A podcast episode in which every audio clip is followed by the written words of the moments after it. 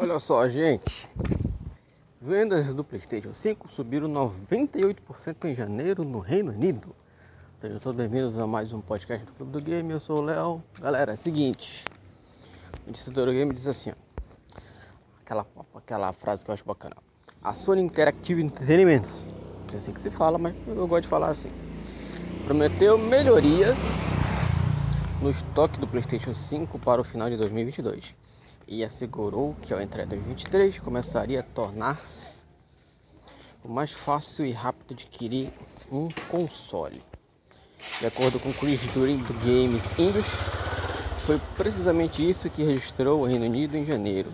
O PS5 cresceram 98% comparado com janeiro de 2022, com a chegada de uma grande quantidade de unidades da loja deste território.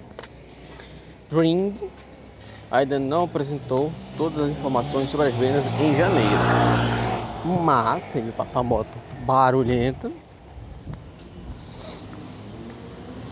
É, nesse pedaço do Reino Unido, neste pedaço de informações antecipado, refere que logo em janeiro chegou muito estoque do PlayStation 5 às lojas. Mas, se tem para vender, vende. É muito simples, né? Não tem assim, né? Meu Deus. Ah, olha. Vendeu. A minha empresa favorita é melhor que a sua, seu otário. Vai, não sei o que.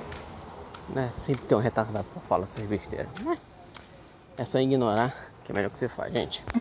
Clube do Game On naquela rede social que você mais gosta. Que nós vamos instalar. Quer dizer, eu nem sei, mas se eu tô lá todo dia falando de videogame, na verdade. Mas valeu, gente. Deus abençoe vocês.